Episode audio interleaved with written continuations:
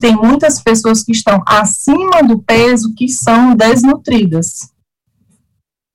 Então, elas conseguem suprir a, a caloria, elas conseguem suprir a quantidade calórica necessária, até pode ultrapassar.